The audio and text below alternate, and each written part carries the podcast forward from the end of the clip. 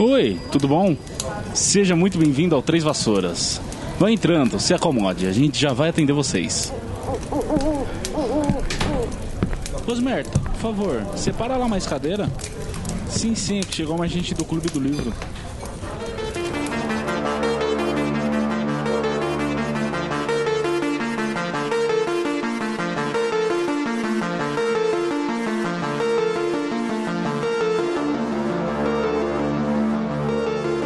Olá, olá! Seja muito bem-vinda, seja muito bem-vindo para mais um episódio de Bestiário. Eu sou o Thiago, vulgo James, e se é a sua primeira vez aqui, eu quero que você, antes de mais nada, saiba que esse quadro aqui se trata de um spin-off do Três Vassouras e tem como principal proposta trazer quinzenalmente, ou sempre que possível, cada uma das 81 espécies catalogadas no livro Animais Fantásticos e Onde Habitam, sendo que cada episódio vai focar única e exclusivamente um animal fantástico. E assim como está no livro, a gente vai seguir a ordem alfabética para a apresentação desses seres mágicos. Só lembrando que essa ordem alfabética corresponde aos nomes no original, então pode rolar de algumas vezes a tradução não corresponder à ordem aqui já estabelecida. É um tanto confuso, mas é justamente por isso que a gente faz essa quebra de regra aqui e coloca os títulos dos episódios dos nomes em inglês. Tem uma política interna aqui do Três Vassouras de sempre se optar pelo uso dos termos em português, mas para esse caso a gente abriu uma exceção.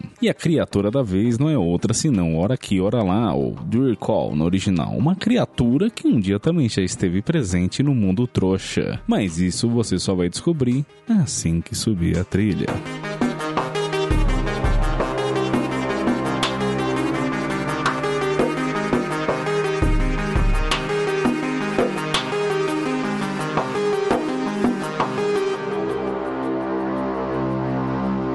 E antes de mais nada, a gente precisa passar a classificação que o Ministério da Magia dá para essa criatura, sendo no caso dois X-Men. Ou seja, bastante amigável, mas não ao ponto de ser tediosa. O Araki Oralá se trata de uma ave roliça com penas fofas que é incapaz de voar, mas para justamente compensar essa inabilidade em voo, ele é capaz de se teleportar, sendo que sempre que ele sente perigo, ele desaparece numa nuvem de penas, tal qual as fênix, ou assim diz o Neil Scamander, né? Eu não sei se a lenda da fênix no cunho popular aí do nosso dia a dia, aponta que as fênix são capazes de teleportar, eu só lembro delas renascerem da cinza, né? Mas, dentro do mundo bruxo, elas também têm essa habilidade de desaparecer e reaparecer em outro canto, o famoso teleporte. Originária da Ilha Maurícia, aliás, eu, eu achei engraçado ali, Wyler, a tradutora desse livro também, como do resto de toda a saga de Harry Potter, optar por Ilha Maurícia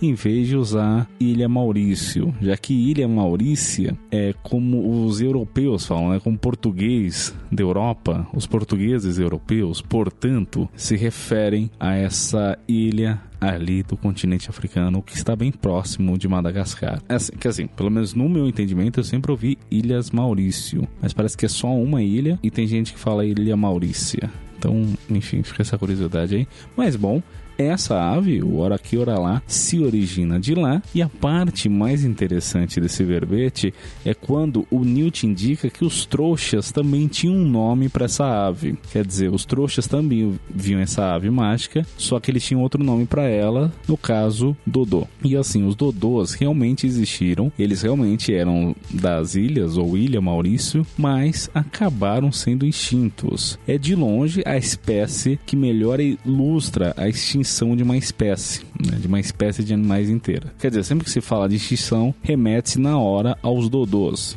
que eram esses pássaros, né? É, tava vendo que é como se fossem pombos. Não, não entendi muito bem porque se olha pro Dodô, ele é muito específico, assim, a, a, carinha dele, né? Mais direto, ele tá na cultura pop. E eles eram das Ilhas Maurício. E aí, por conta de exploradores, eu faço aspa no exploradores irlandeses, eles não tinham um predador natural, né? Até a chegada desses irlandeses e em pouco mais de 100 anos eles foram extintos. Então, assim, é um negócio muito louco. E eu achei engraçado a J.K. Rowling pegar esse elemento do nosso mundo e trazer pro mundo bruxo também, né? É, então já fica aqui o linha do comparativo, que nesse episódio, para variar, também não vai ter. Não por ser uma criatura muito original, muito pelo contrário, é se aproveitar de um elemento do nosso mundo para encaixar dentro do mundo bruxo, né? Grande J.K. Rowling aí, grande escritora. Vocês já sabem qual é a nossa opinião aqui dentro do Três Vassouras com relação a ela. A gente sempre faz essa análise mais literária, né? Esse aproveitamento de elementos e tal. Assim que a parte do comparativo de hoje já foi. O que a gente tem aqui como último ponto para se comentar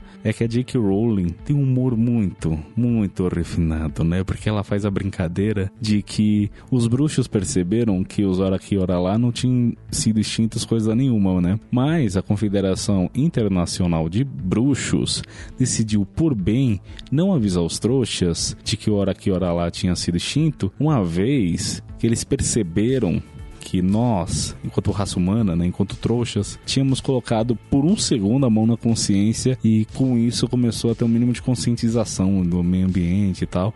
Então por isso eles não avisaram ninguém. É, no texto tá mais engraçado do que uma explicação aqui. Quando você explica a piada, ela automaticamente perde a graça. Inclusive, eu acho que é tudo que tinha para falar do, do recall, ou hora aqui, hora lá. Inclusive, adorei essa tradução. Não sei, não faço ideia que significa do recall, mas hora aqui, hora lá encaixa muito bem com o do recall, justamente né? Porque ele pode se teleportar. Então, uma hora ele tá aqui, uma hora ele tá lá. Genial, bacana, mandou bem, Leo Weiler. Só não entendi essa preferência por termos europeus, mas tá bom, né? Isso com relação às Ilhas Maurícia, Ilha Maurício. Enfim, fiquei confuso. Não entendi se é um arquipélago, se é só uma ilha. Sempre ouvia Ilhas Maurício, mas parece que é só uma ilha. Enfim, tem que estudar mais geografia, né? De qualquer forma, eu fui Thiago, o Vogo James, e você, o nosso ouvinte. Tchau, tchau.